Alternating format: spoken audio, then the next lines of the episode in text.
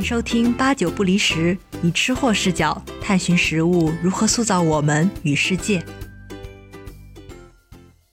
Hello，听众朋友，大家好，欢迎收听八九不离十，我是主播陆月。那这一期，我想和大家以及我的两位嘉宾和大家聊一聊，呃，食物教育或者叫食育。那先请两位嘉宾做一个简单的自我介绍吧。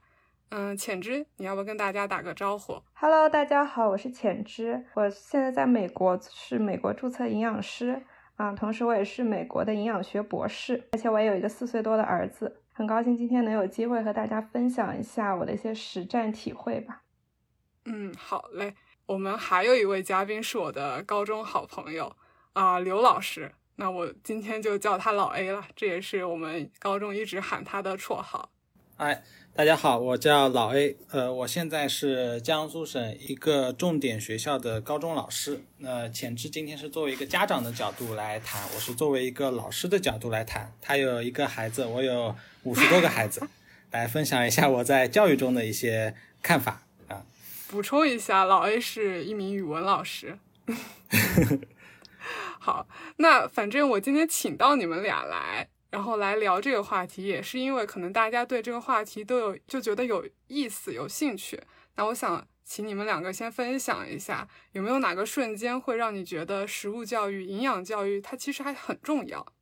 就是我们学校每年它会有一个活动，那种类似课本剧，就是把课本上的课文，呃，像《史记》《红楼梦》这一类的大部头，把它编成一个剧本，然后由学生去演绎出来。那我们这次我们班级就是在课本剧中间，呃，具体我就不说，有一个环节，它是就是说，呃，杀人的这种方法，呃，刺杀的方法，他是说，因为那个秦王吃了很多的猪肉，侍女在给这个秦王喝菊花茶，所以秦王他就暴毙了。那我说这是什么道理，什么原理？学生跟我说这是食物相克的原理。那那我就觉得啊。原来哦，原来是利用这个食物相克这个毒性，使得这个秦王中毒。我觉得这个情节是有点尬的。然后回头我就想了一想，这刚好陆叶跟我说，就食物教育，我想这其实就是食物教育中的一环。就是我们经常会说食物相克，但是菊花茶和这个猪肉不能一起吃，这个我还是第一次听说。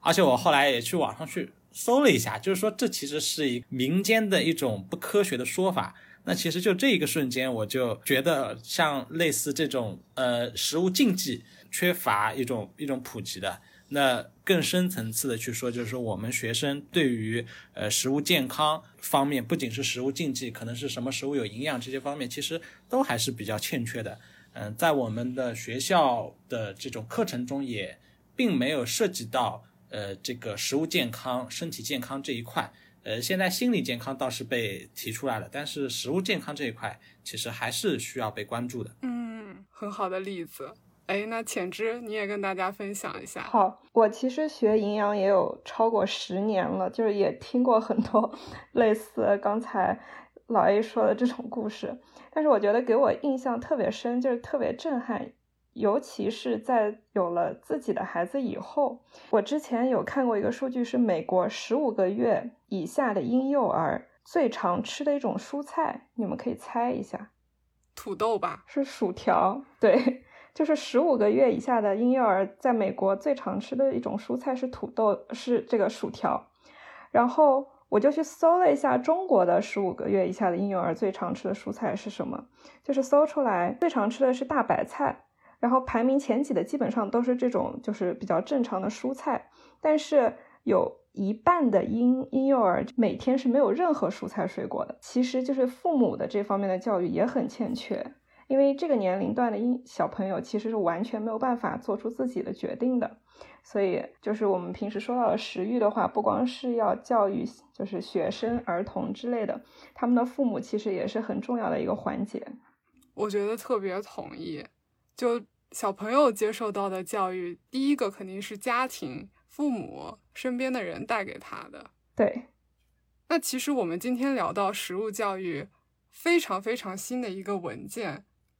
六月份发布的一个文件，叫《营养与健康学校建设指南》。这个文件里面，最近在微博上啊，各大社交平台也有一些网友在热议。那为什么去热议这个呢？因为当中。挑出来大家在讨论的一个点是说，不得在校内设置小卖部、超市。我就想说，要不我们先从嗯学校为背景的一个食物教育出发，然后最后我们可以慢慢的或者说过渡到家长呀、家庭内部。嗯，要不我们先来聊一下，对于这个指南里面大家热议的不能在校内设置小卖部、超市这个点，大家是第一次。读到的时候是什么反应？我其实第一次读到的反应就是，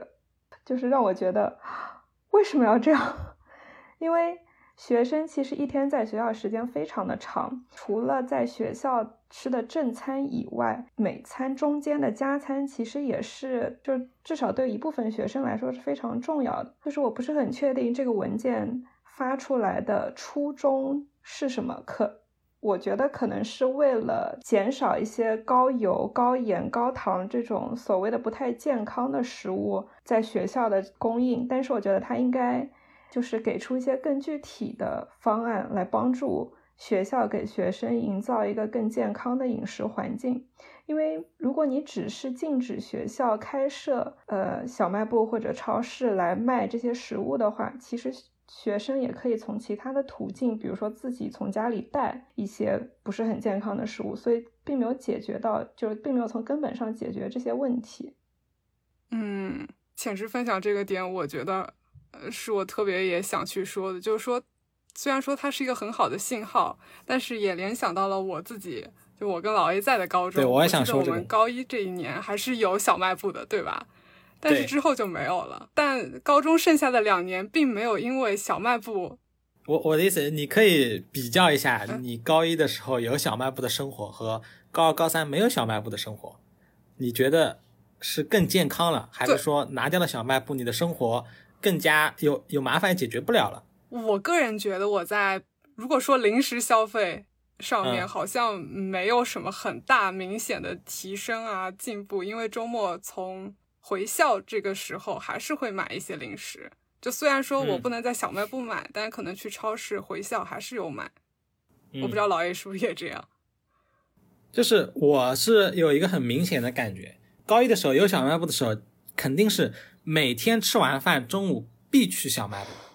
就这个频次是非常非常高的。但是你说高二高三之后自己从家里面带，那我就是从来没有带过整箱整箱的饮料。碳酸饮料这一类的，我一直购买的就只有牛奶。那么从饮品这个方面，我的就是说，呃，你前期说到前面几期说到的，就高糖的这一类饮饮品的这个摄入变得很少，我只喝牛奶变得。然后甚至就是有时候可能还要吃水果。你像我们那时候一直分享水果的，嗯，那其次就是因为它有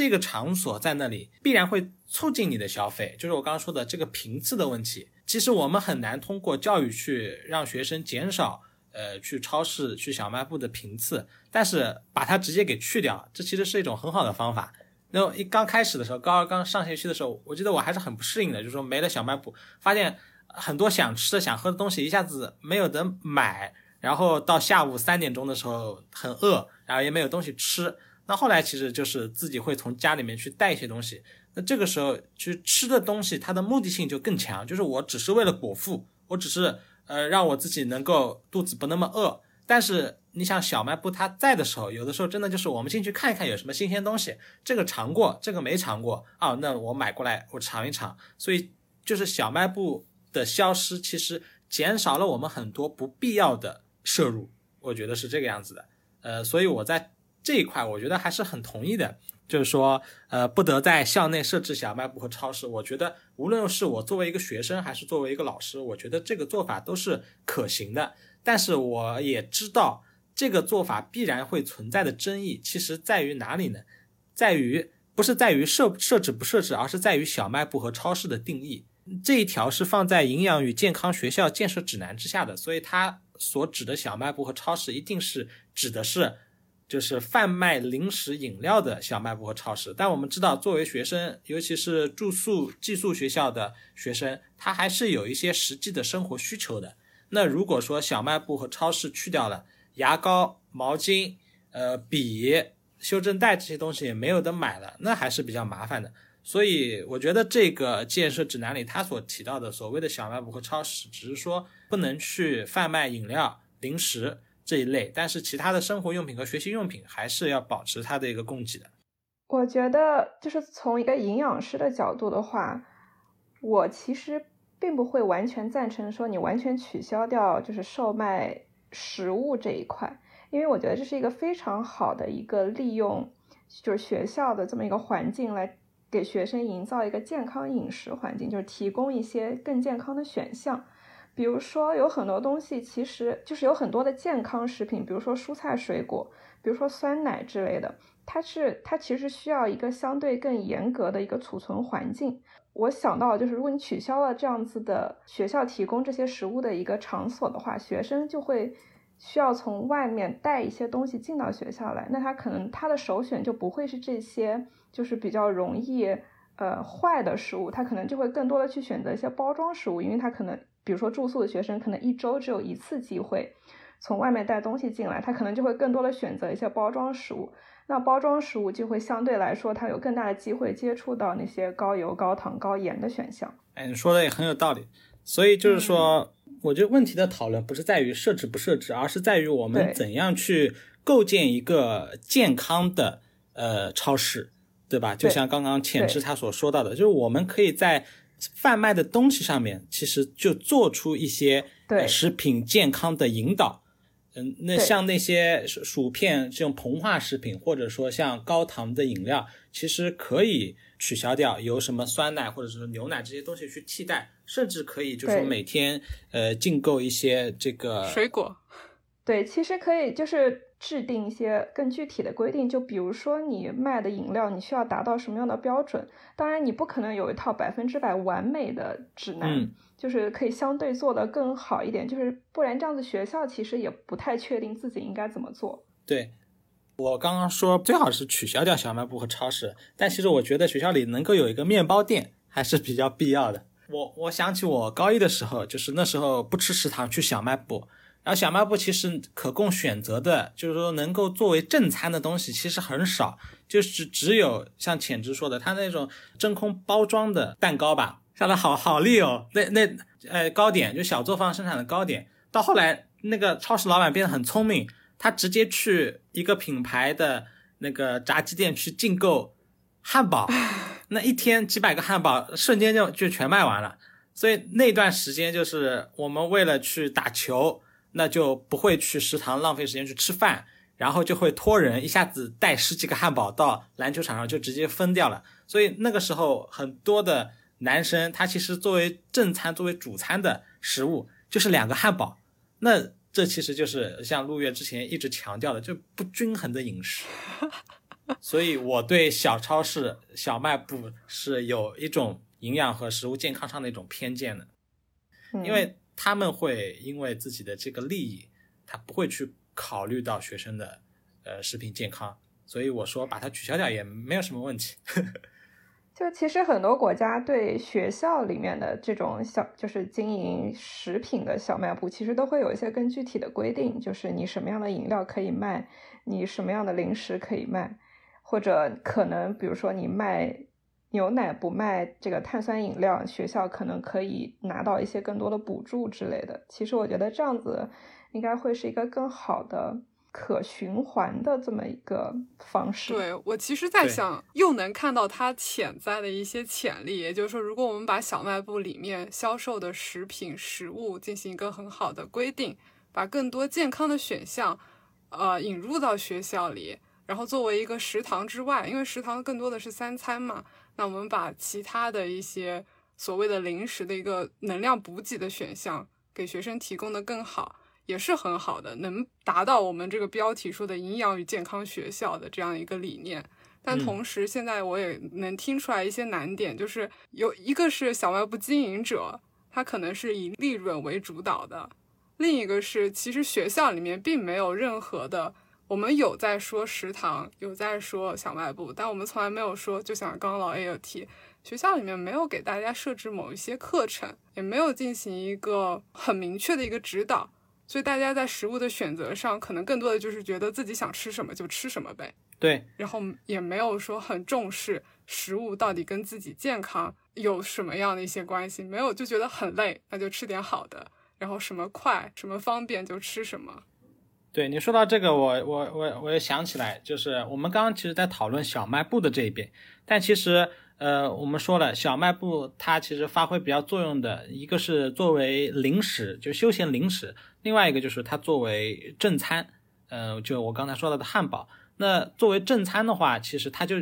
起到了一个取代效应，它就取代了学校的食堂。那么学校的食堂也不得不拿出来去说一下。嗯，我们讲了很多，现在我们似乎能得到一个结论，就是呃理念的这种灌输，或者说理念的引导，其实远要大于具体呃一种就是说政策的这个下达。其实政策也是在传递一种理念。那呃像学校的这个食堂，学校食堂它的这种食物的贩卖方式，是不是也有待商榷？嗯，其实，在做这期节目之前，我想到一个事情，就是说呃每个学校它食堂的。这个正餐供应它的方式是不同的。你像我们上小学的时候，直接是每个人每个孩子一个饭盒，然后饭是分好的，菜是固定的打好的。但是你像上了高中，包括大学，其实它的菜就是各取所需。其实在这两个方式下，就是情况就完全不一样了。嗯，一个是已经是经过合理搭配的方式，你可能是有米饭、有肉，一定是有蔬菜的，它肯定不会是全荤。但是如果说，呃，是自己选择的话，那么可能很有可能一顿饭吃下来，除了米饭就全是荤菜。所以这个在学校的层面上，能不能把它变成定餐制，就是这一份饭它里面就是多少的这个配比？那这个我也想过，那我还问了一下我们学校的那个叫叫后勤的这个老师。我说为什么就是说学生的不饭，尤其这样还很节约时间，你只要提前打好摆在那里，学生直接过来对号入座，直接吃就好。那他其实是说到一个问题，就是呃学生的饭盆里菜打好，这个量包括食物的这个配比是一定的话，会导致更加严重的浪费现象。嗯，这个这个问题我想到就是其实美国也有这样的问题，美国的学校的午餐就是是有政府补助的。但是你必须，就是你提供出去的午餐必须符合它的设置的某些营养的条件，才能被称为完整的一顿营养午餐，才能够拿到政府的补助。所以就会出现一个情况，就是学生必须要拿一个水果或者一个蔬菜，那顿饭才能称为完整的一顿营养午餐，就是配上碳水啊，配上肉。但是，一般碳水和肉都不会是问题。拿蔬菜、拿水果是一个很大的问题，所以学校食堂的这些人就会要求学生说：“你必须拿这个，不然的话学校是拿不到补助。”那学生拿了之后，其实很多人都不会吃，就会把它直接扔掉。然后我就想到，其实这个就是一个是营养教育一个比较失败的一点，因为我们说营养教育要从小开始，但是就是在你的小朋友很小很小的时候，其实你是要把这个自主权给他自己。就哪怕是婴幼儿时期，刚才我说他们做的决定就是他们不能完全自己做决定，但是其实父母也不能完全帮他们做决定。所以哪怕是婴幼儿，你都是要让他自己来决定我要吃什么，我要吃多少。如果你经历了这样子的一个过程，让他。就是接受到这样子一个比较他自己做控制的营养教育，其实你到之后青青少年时期、成年时期，你反而不需要去担心。他说他只会选择吃肉、吃米饭，而不吃蔬菜水果。感觉浅之这一部分有一些自己作为妈妈的一些经验，是不是？对，就是就是感觉就是跟刚才老 A 说到这个，你小学的时候你帮他全部配好，然后大了让他自己来做选择。其实我觉得。大家应该更多考虑的是，你在从从小开始就应该让他自己来做选择，以后反而你就不需要担心他会做出错误的选择。所以，培养根植他们的健康观念真的非常重要。但是，这个健康观念怎么去培养，还是挺困难的。嗯，尤其可能父母自己本身对食物教育的理解上。无论是它重要性，还是它的一些观念上，如果有一些偏差，就会直接影响到小朋友对食物的理解吧。可能有些人就很讨厌绿色的东西放在盘子上。对，先请浅之你再给大家说一下，就那具体我们为什么要去聊食物教育，也为什么要希望大家去有这样的一些观念呢？就是一个很现实的问题，就是现在人的，比如说肥胖率啊，或者跟肥胖相关的慢性疾病的这些，都在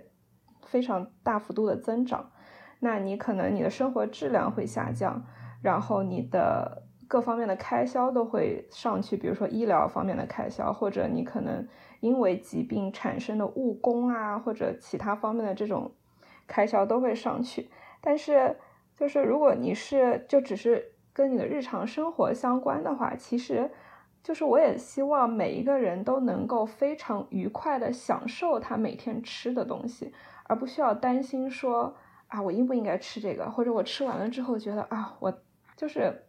每一个人希望你能够身心健康的话，饮食其实是非常重要的一块。而且我们平时说到这个营养教育，其实我觉得不光就只从健康这个角度来看，就是并不是说你只需要知道我吃蔬菜可能会。降低我的胆固醇，我以后不会得什么心脏病之类的。就平时我跟我儿子的这个教营养教育来说的话，我其实很少跟他说这些，但是我希望他能够就是非常愉快的去接受所有的食物，去了解所有的食物，去感受所有的食物。然后在他每一次就是我喊他来吃饭的时候，他是非常开心的来，非常开心的吃这顿饭，然后也是一个全家人一起。就是享受一个在一起的时光，这样子的一个机会。还有一个就是，我觉得饮食文化嘛，它也是，就是任何一个文化里面，饮食都是非常重要的一部分。因为我们平时说到，比如说过年过节，过一个很大的节日，你说到讨论最多的就是你要吃什么，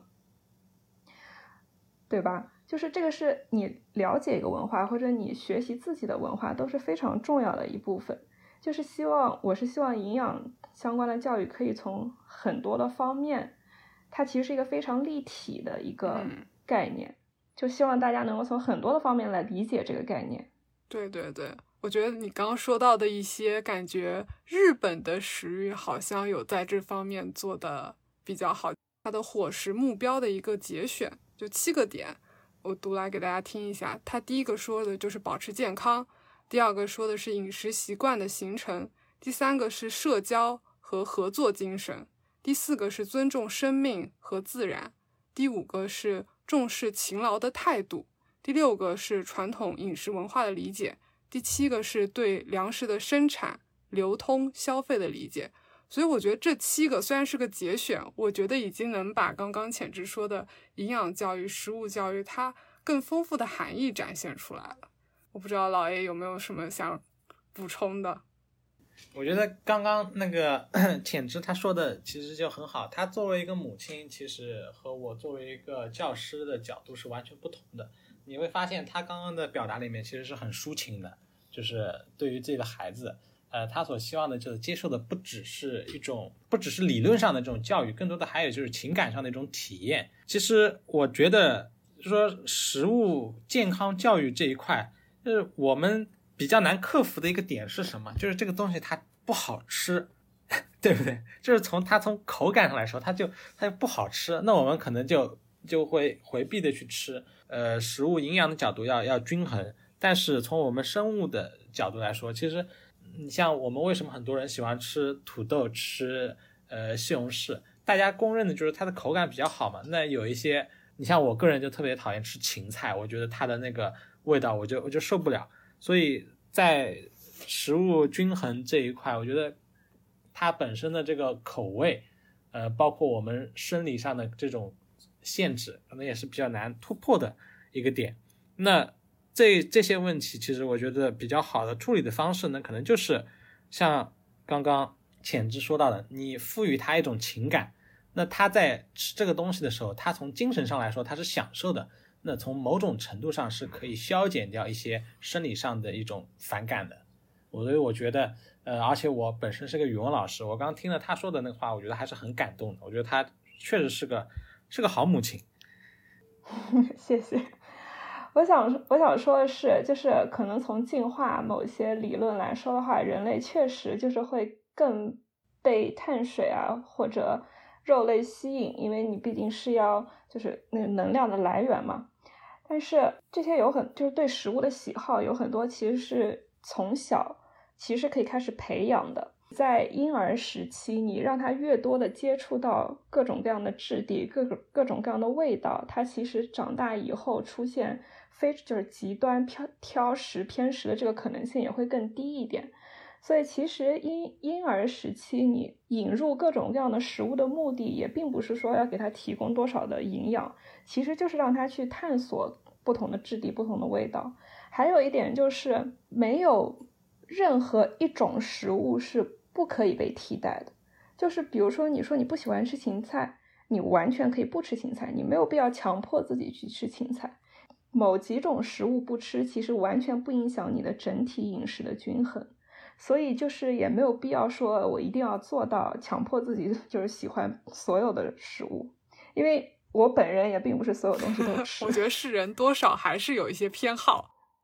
对，又又给了我一个新的思路，就是说，哎，我们如果能够学习一些食物的理论、营养的理论，我们其实可以做到，就是说，我不吃我不爱吃的菜，但是我一样可以做到食物均衡。那这其实就是。食物健康教育很有必要的一个地方了，对我觉得很很有帮助的一个非常简单的理论就是你看颜色，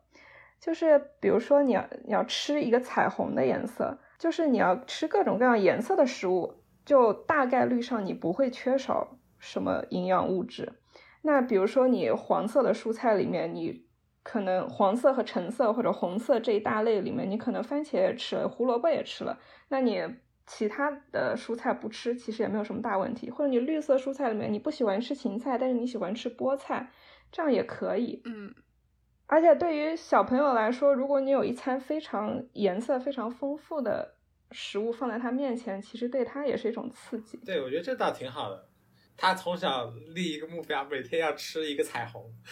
对，这个其实是在美国的很多。呃，学校里面的营养教育里面，我们一直会去教授的一个主题，就是希望大家吃出一个彩虹的颜色，然后里面会带到一些科学知识，比如说每个颜色可能跟这个蔬菜水果它们里面的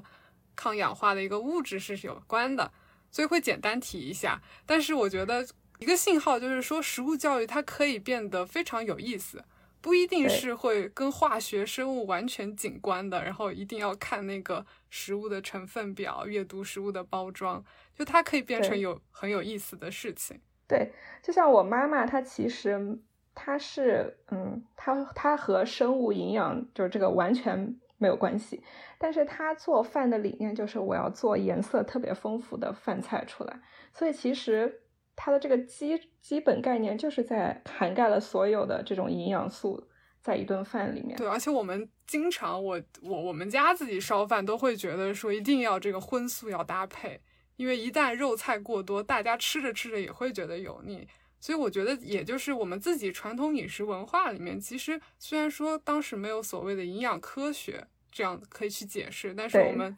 这骨子里就是会好好的吃饭，就知道怎么平衡。对，其实传统饮食也有很多它非常厉害的地方，就比如说刚才说到了中国的这个传统饮食，你要荤素搭配，你要讲究色香味俱全。第一个就是色，就是你要有各种各样的颜色来搭配。还有比如说像墨西哥传统的墨西哥菜里面，就它的豆子和米饭会搭配在一起吃。其实豆子和米饭单独分开来吃的话，它的它的这个蛋白质能够提供的氨基酸其实是不完整的。但是豆子和米饭合在一起，它就可以提供完整的这种蛋白质，就是你所需要的氨基酸全部都在里面。古人开始这样子搭配的时候，其实完全不了解这些。但是你到从现在就是科学发展了以后，再来看以前的传统饮食，就会觉得它其实有非常多的这种精妙之处，很了不起。我说到这儿，我们刚刚在聊，就是说食物教育它可以变得很有意思，以及食物教育它除了说。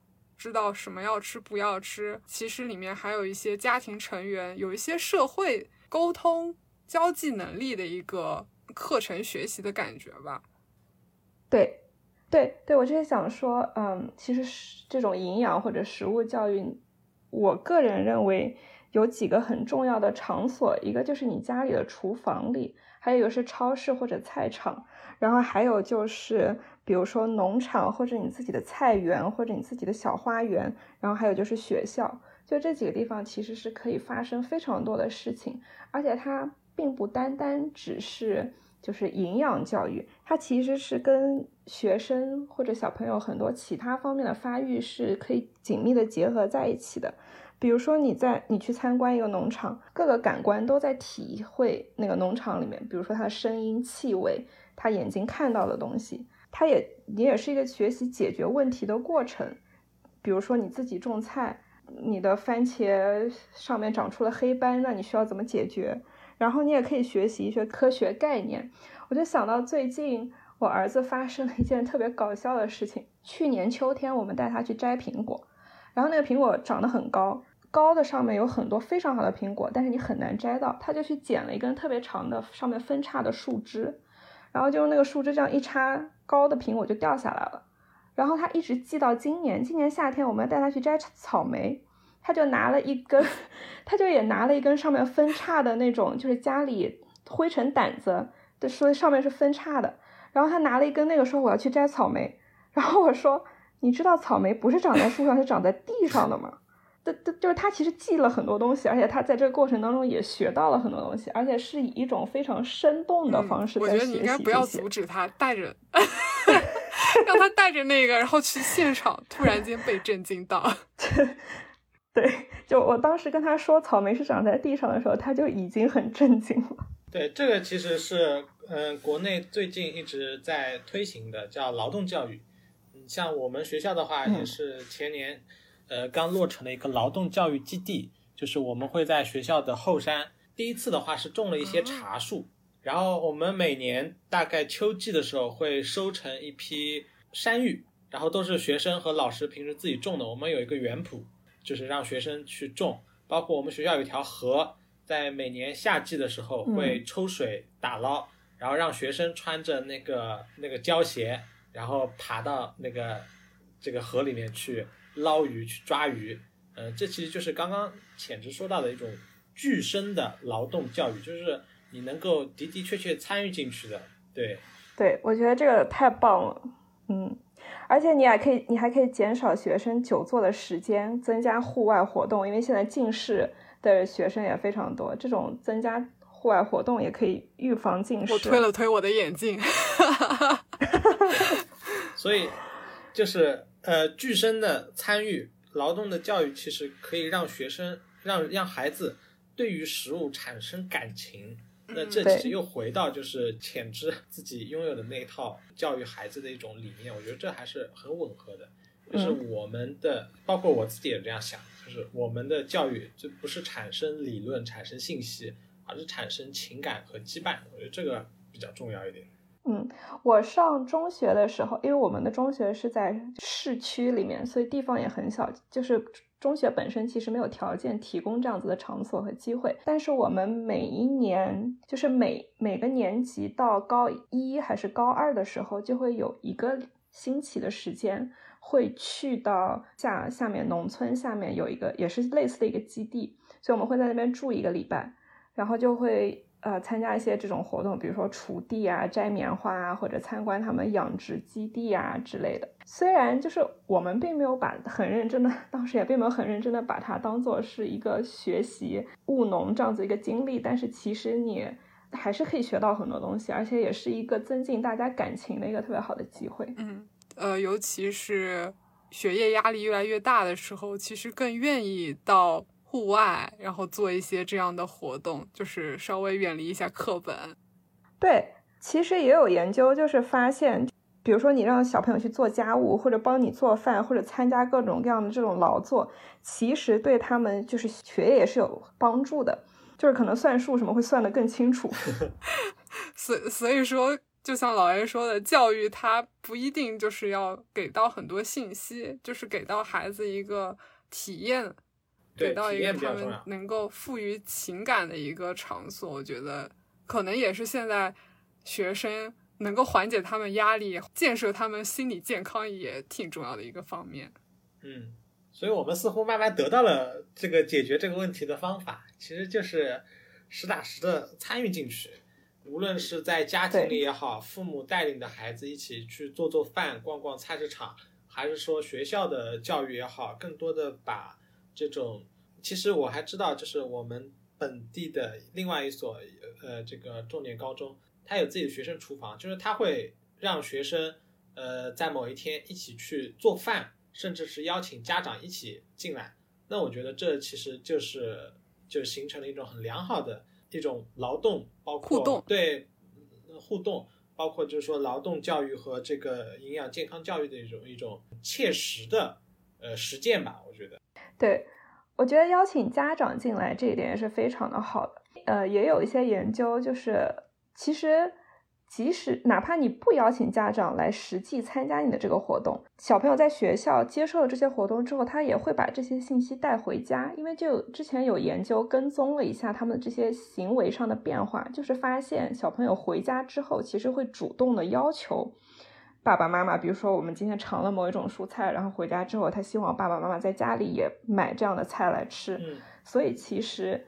家长在被动的条件下就已经在做出一些改变了。那你再主动邀请家长来一起参与进来的话，应该会有更好的这个效果。嗯，我觉得这个是一个非常好的点。其实也是为什么说食物教育，我们先从学校这个环境来讲。也就是说，虽然说食物教育我们说发生在学校，但它其实能产生的影响力是远大于学校这个区间的，包括了。啊，我们的学生，甚至我们像老 A 这样的老师，甚至食堂里面的职员，到我们跨出校园这个围栏，可能有学生的家长，所以它能带动到社会上很多很多的不一样的群体。那这样的群体，可能就会因为学校我们进行的一些实物教育上的一些创新变革，而有一些我觉得很好的正面影响。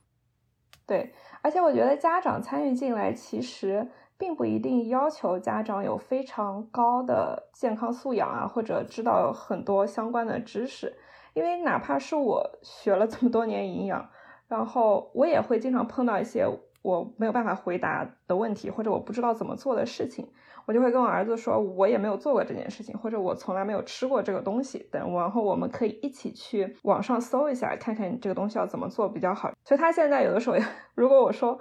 呃，我也没有吃过这个，他就会主动跟我说，你去网上搜一下。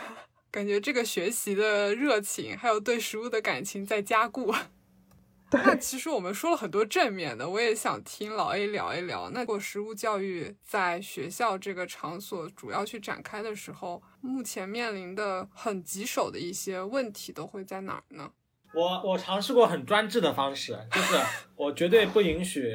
很很专制的方式，就是我我一般都是很民主的，但这一点上我还比较强硬，就是我绝对不允许饮料进教室。然后我会标低一些，就是可以饮用的，牛奶是可以的，酸奶是可以的，呃，相对比较纯的果汁是可以的，像那种调和的果汁我就不允许的。然后奶茶、碳酸饮料绝对不允许，还把这个事情就是反复的强调，反复的说。那在呃一个学期里面，其实表现还是不错的，但就是说在台面上我是看不到任何一瓶我不希望看到的饮料了。他们是就是说你如果去强调，他是做得到的。呃，他们也会就是说替代用其他的东西去替代，就是说喝多喝点牛奶，呃，多喝点酸奶这一类的。但因为他味觉上还是需要寻求刺激的。但其实我也知道，在他们的抽屉里，在他们的书包里，其实有时候还是藏着碳酸 碳酸饮料的。所以就是青少年对于这种食物，它的需求是很高的。然后还有一个就是，我绝对不允许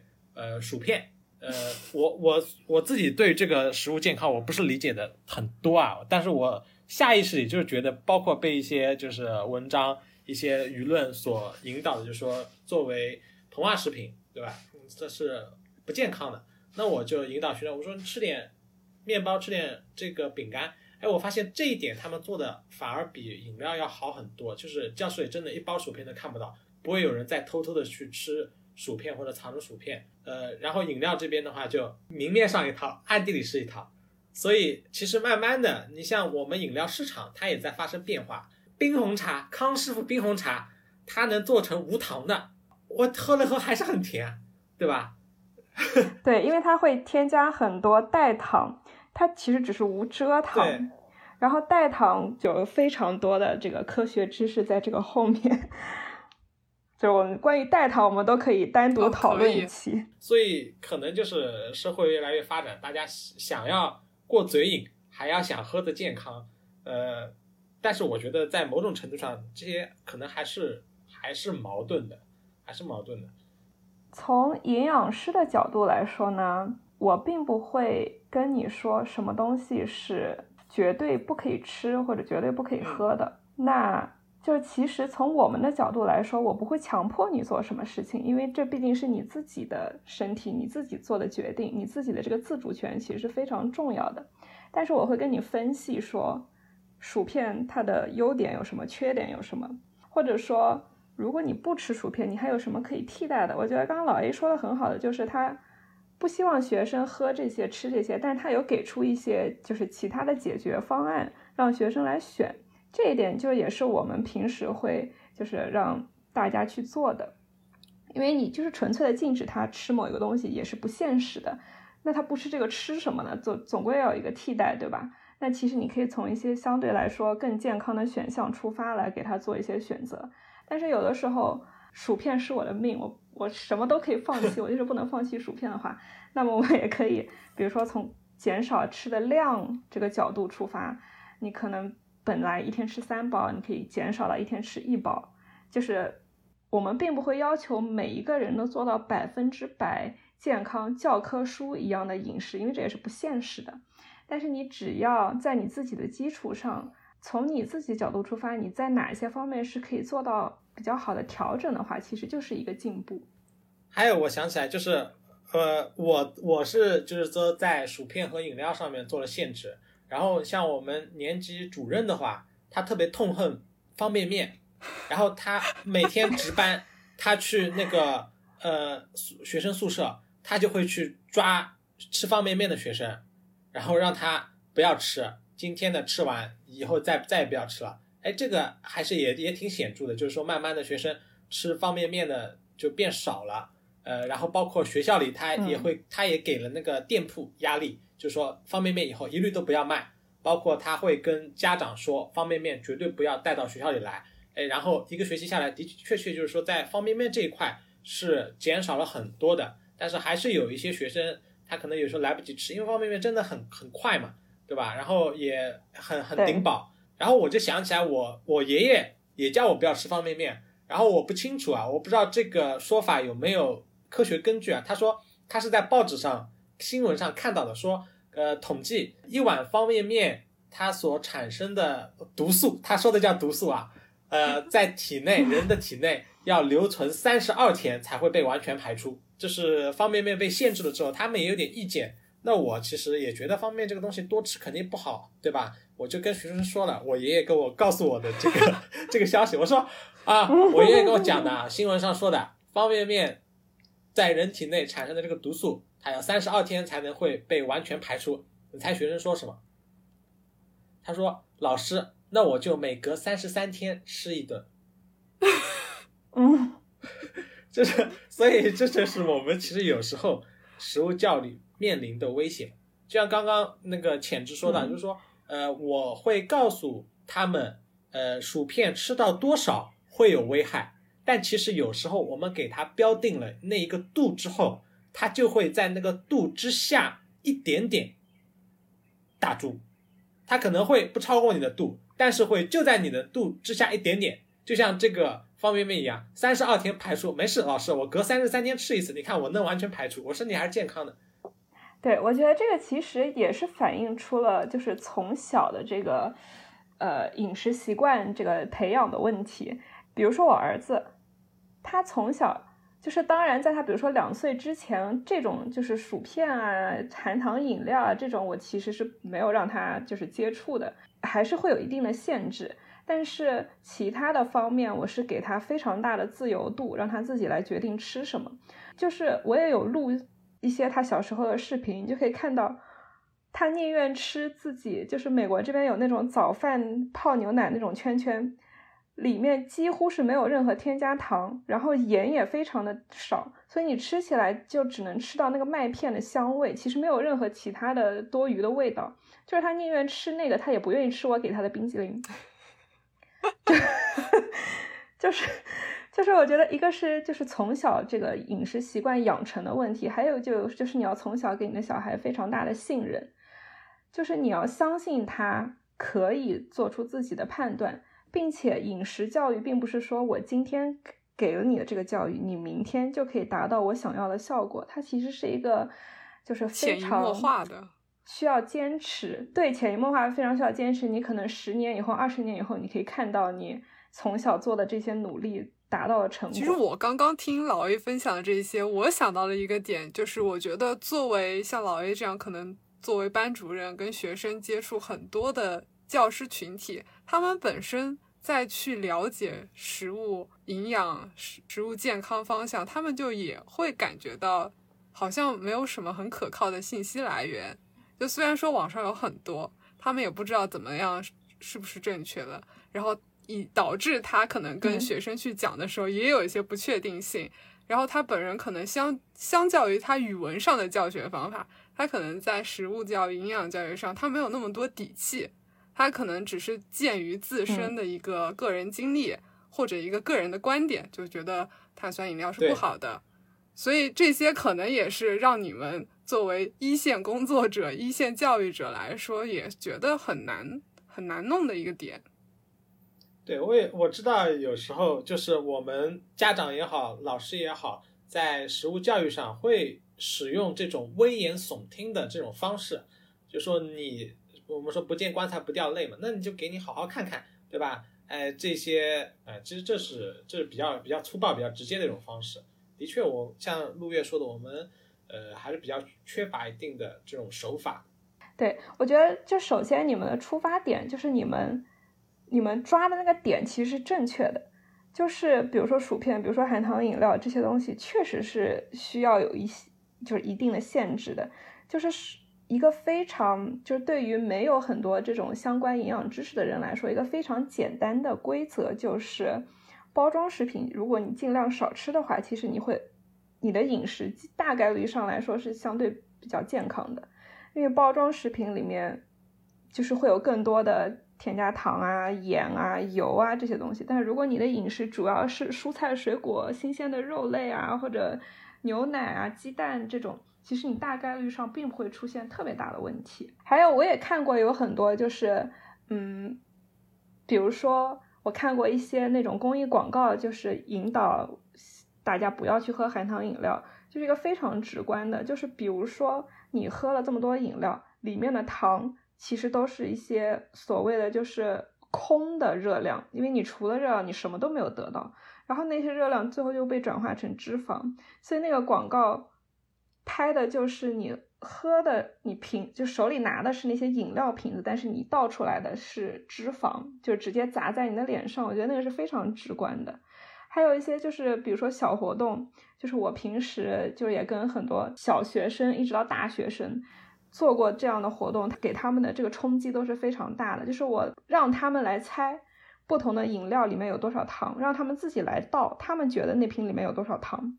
然后我再告诉他实际上那瓶里面有多少糖，就是他可以肉眼真真实实的看到那个糖的量。有很多人就会觉得，我为什么要喝这么多糖下去？就是如果我给你这么一袋糖，你肯定不会把它直接吃下去。但是为什么你要把它喝下去？其实有很多这种比较，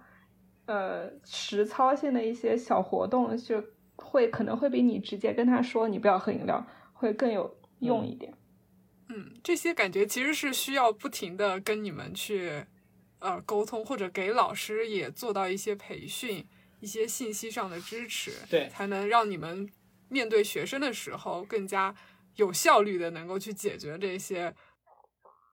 对对，我也我也理解，就是国内现在可能这方面的资源其实是比较少的，然后就包括一些比较有权威性的信息来源啊什么。那相对来说的话，可能如果这个这个人是注册营养师，那他的这个信息应该是比较准确的。然后还有可能学校可以就是从刚就刚才老 A 说到的学校已经在做的那些角度，就是。其实从更正面的一个方式来引导学生，因为比如说你蔬菜水果吃的多了以后，可能你自然的其他那些零食的量也会减下去。就是学校已经在做的这些，我觉得应该坚持做下去，长期来是可以看到效果的。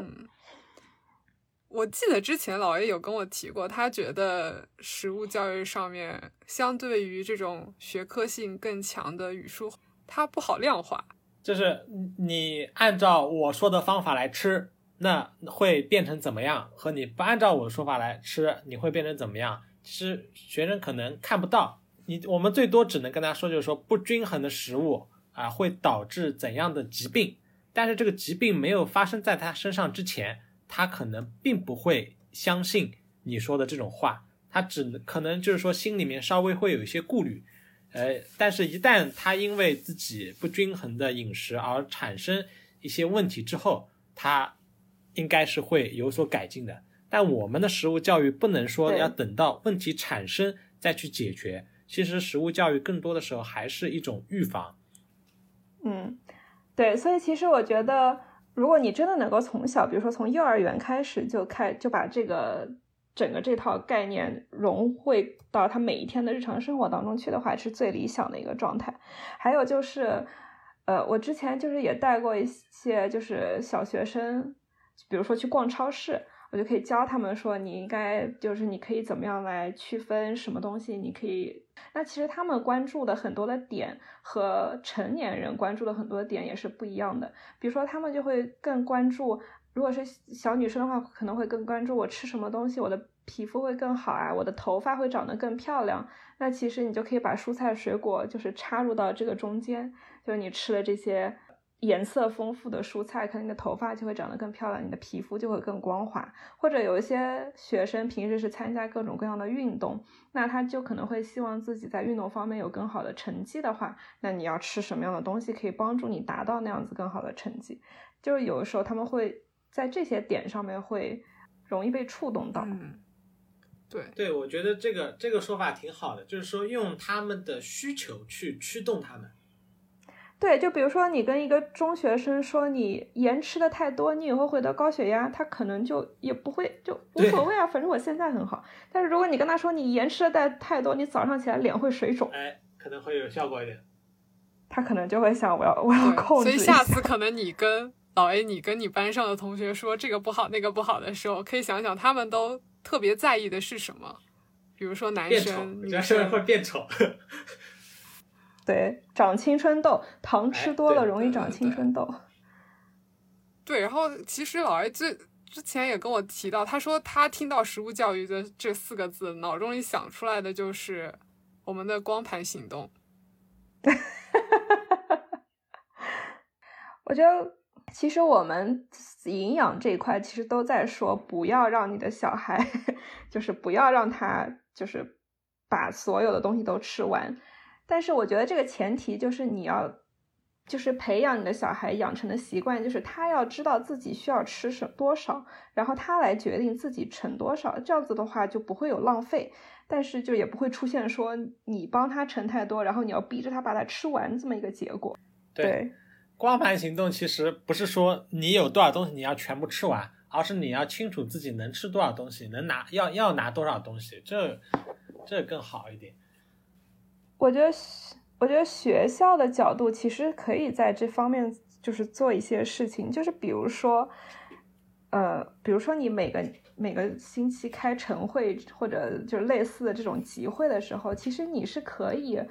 就是介绍一下，比如说厨师团队或者学校食堂的工作人员都做了一些什么。其实就是因为他他们是每天在帮这么多学生准备这么多吃的，是一件非常辛苦的事情。因为如果你自己做饭的话，你就知道，从买菜到备菜到煮熟，它其实是一个非常繁琐而且非常工作量非常大的一个活动。还有就是，你可以向学生介绍一下学校的这些食物的来源。就比如说，如果你是有固定的供货商或者固定他们。固定的一些农场，你是可以介绍这些信息的，或者你的这些肉是从哪里来的，你的菜是从哪里来的，你的水果是从哪里来的。其实学生如果可以更多的了解这个后面的故事的话，对于他们来说，我觉得他们是会更加珍惜他们每天吃到的这些食物。你觉得你们学校有有可能去落实这个吗？我们从供货的角度来说的话，都是统一供货的，就是每天早上会有一辆车开过来。那呃，尤其是在在原材料这块，现在是基本上国内是不会出什么问题。你像最近我们也没有看到过，就是说在学校里面，呃，在食物上面还出现问题。嗯，所以如果都是可以追溯的话，其实你是可以知道，就是最开始就是最上面它是，比如说是哪里生产出来的，但是我们信息对吧？不会去问它是从哪里来的，只知道就是说它是它有一个应该算是一个公司吧，那公司叫什么名字？就就大概就放心菜啊这一类的一个大货车，它会外面有那种贴纸贴好的，然后这个车给整个全市到处的学校到处都去去去送，嗯，那我们其实是不。我们只知道是这个车送过来的，不知道这个车是从哪里拉拉货的，就是这样。嗯，对，我觉得学校就是如果有这个经历的话，其实也可以就是走更深一步，就是去看一下上面都是从哪里来的，因为你可能你就可以可能有的时候你会发现啊，这个农场就在我们家什么什么什么地方，或者我们其实也可以去参观之类的。对，我觉得浅直刚刚说的这一点很重要，就是当你对食物它有一个。嗯，除了消费者，就是你不是仅仅消费它这样的一个身份上去转变成你可能从它生产、流通这样的环节也去加一些理解、加一些体验的时候，我觉得你对浪费食物这个事情你还是挺内疚的。就我自己阳台上就放了两盆那个 basil，然后我发现养它们虽然说 basil 很好养，但我发现养它们也很累。然后这个莫名就会让我自己对我冰箱里如果说马上要浪费掉的食物，我就觉得挺愧疚的，因为我觉得养它真的不容易。我个人会觉得，因为对食物有一个生产、流通环节的理解之后，珍惜食物这上面，反而我觉得自己能做得更好。但是这个好像确实是需要一些时间，然后比如说老师啊，需要给学生。这样一些信息，然后引导他们去了解之后，甚至比如说你们刚老爷说你们学校的那个菜田，那比如说这个啊，你刚刚说的是山芋吗？还是说的是什么？对，山芋。对，比如说山芋，它具体它最后你拿到的这个山芋个头可能才两百克，它却花了多少多少天从种子到果实。所以这样感觉能够更好的让学生去理解食物浪费吧。这也是为什么我前面引出这个话题。我感觉国内现在做的更多的就是给到大家数据，多少多少亿吨，然后这样的一个情绪让大家去避免浪费。但是，嗯，很难在个人层面上让大家真正去珍惜食物，从一开始就把这个选择的量控制好。因为我感觉有时候大家在外就餐。还会觉得说自己是不是亏了，所以就会更不会说去想食，哎呀，我要减少减少食物浪费，而是更多的要自己吃好吃爽了。我觉得学校就是学校的春游、秋游，就是有没有可能，比如说选一次春游或者秋游，就是去参观一些相关的，比如说加工厂啊，或者农场啊，或者就是在跟食品相关的这些场所。有的，有的。现在在国内，这个叫研学旅行，就是因为疫情的问题，我们去年是不能出市去玩的，所以我们就在本市。然后我们是参观了一个马蹄酥的加工厂，然后还让学生亲自就是上那个流流水线去制作的。但是像就是再基本一点的原料，我们还没有机会去，就是说像农场。但是会有就是小型的社团，他会有有机会去。对，我觉得我对我觉得这种就很好。对，就是因为你亲自去看了，你才知道这些东西做出来有多么的不容易。真的。哎，那你们学生有什么反馈吗？老 A 就去参观了那个。哎，他们自己做了，自己带回家吃呀，就就舍不得吃呀，就。啊，你看自己做吃这个多好啊！就是自己做的，不管做的多差，都会当一个宝。还得上传 QQ 空间炫耀，可能。对，我觉得如果是这样，这样更全面的去推进光盘行动啊，或者以后任何主题的食物教育，我觉得会更好。不能说只是说给到大家，呃，四十分钟一堂课，告诉大家什么食物含有什么维生素，多少能量？我觉得这个太无聊了。然后我觉得食物教育它的主题真的可以很丰富。然后我们真的也是小朋友就有食物教育，然后这样给到他们一生的一个财富吧，让他们无论在成年之后的慢性疾病风险什么上面的控制都可以做到更好。对，而且我觉得真的就是不能低估小朋友，他们其实就是比你以为的要有能力的多。比如说像我儿子，其实他三岁不到，他就可以自己打鸡蛋，然后帮我做那些东西。然后我前两天，他现在四岁多嘛，我前两天就是。吃早饭的时候发现面包发霉了，然后我就跟他说面包发霉了，他就问我为什么会发霉，我说因为面包里面就是有很多的水，你看不见的水在面包里面，它就很容易发霉。然后他马上就指着厨房的水那个水龙头问我那个里面的水会不会发霉。所以我觉得小朋友真的是他的脑子，就是有的时候可能大人都赶不上，逻辑很清晰啊，一举对非常举一反三的能力很强，对。然后其实他也会自己反复的去重复他学到的这些知识。嗯，而且我确实觉得，无论是什么年龄段的学习者，实操很重要。对，就我们不用的，只是在课堂上学的知识可能记不住，但是一旦实操过的，尤其是比如说这个菜谱，你看过一遍没什么感觉，你自己做过一遍就很有感觉了。对，能给到实操，我觉得是很重要的，尤其。食物教育环节，嗯，还有就是小，就比如说小朋友现在就是小时候发育什么的就很讲究，什么大运动、小运动发育，然后父母也可能会花很多的时间、金钱或者精力去找各种各样的玩具啊来锻炼他的这些发育，但其实和你一起下厨房就是一个非常好的锻炼他的小运动的机会。比如说打开那个瓶盖，对，对，那。最后一个问题吧，就是你觉得如果我们要把食物教育做得更好，你希望你最最希望得到哪方面的支持？就是以你的个人的一个职业身份来说，我觉得还是专业专业人士的需求吧。嗯，你你像我们把食物教育和心理教育把它如果说对比起来去说的话，那我会发现就是说学校的老师他是学校会鼓励。尤其是班主任团队，他会鼓励班主任团队去参加心理培训课程，甚至去考心理心理咨询师的这种证书。但是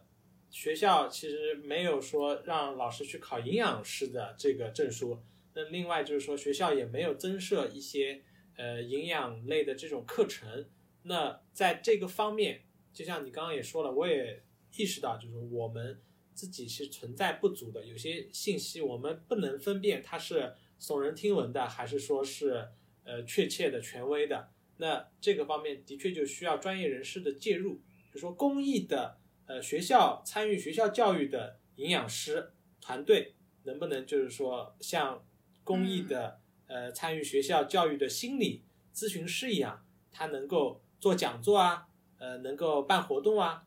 但是好像在国内这个方面还是相对比较少的。我觉得我们学校肯定是支持的，包括学国家出台的各项文件，其实也一定是支持的。但是就是这样一个专业的团队，我们还目前还没有产生，或者说还没有接触得到。希望将来会会有更多的营养师关注到学校教育启蒙这一块，包括家庭教育启蒙。那我觉得这是教育发生的比比较重要的两个场景。就是家庭和学校，哇，我感觉说的很好。我不知道浅之，你从自己营养师或者说母亲的角度上，有没有想补充的？我觉得，嗯，就是。就是刚才听老 A 说到他们学校现在目前在做的一些事情，我觉得其实国内就是也确实有很多学校就希望能够把这个做得更好，然后也有意愿来支持这样子的活动，我觉得这个是很好的。我就是希望就是大家不要把它当做是一个科目来学，或者是一项必须完成的任务，就比如说一百分我就要必须达到八十分以上才算合格。这样子的任务来完成，因为它真的是一个是渗透到你日常生活点点滴滴当中的这么一个方方，就是在你生活方方面面，其实都联系到了营养教育相关的。所以理想状态其实就是要从各个角度，就是潜移默化的来进行这样的教育。但是就是不知道现实当中这样子是不是可行。嗯，我感觉就是其实要更多的探索。对，对，应该说就是没有一个标准的模式是适合所有的家庭或者适合所有的学校、适合所有的群体，但是你可能就是需要慢慢找到最适合你们。那个群体的那么一种方式，我就想到我们前面说寄宿不寄宿，那也有有一些高中，那如果他不寄宿，他怎么去展开实物教育？跟完全寄宿制的学校可能就不一样，所以确实有更多的探索，然后实践的一些分享，我觉得对于我们推动食物教育在中国去更好的开展是很重要的。哎，你什么时候回国啊？我想你回国的话，去我们班开节班会课，不是挺好的吗？就有专业人士了呀。哦，那其实我还是很愿意。那本期我们关于食物教育的讨论就到这里了，欢迎大家在评论区留言，可以分享你自己学校的小卖部超市的经历，或者说你对食物教育方向的未来的一些想法。好的，也非常感谢两位嘉宾抽空跟我聊天，跟大家分享自己的经验。